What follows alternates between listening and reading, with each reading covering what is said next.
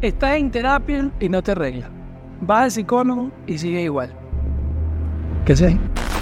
Mire, yo voy a un dentista y me hace la cosa mal, yo me cambio de dentista. Yo voy a un médico y no me cura, yo me cambio. Yo voy a una cosa que no me sirve y yo me voy de esa cosa que no sirve. O sea, uno de los problemas emocionales principales que puedes estar teniendo si te quedas allí es tu dependencia a figuras que no te llenan, incluso tu psicólogo.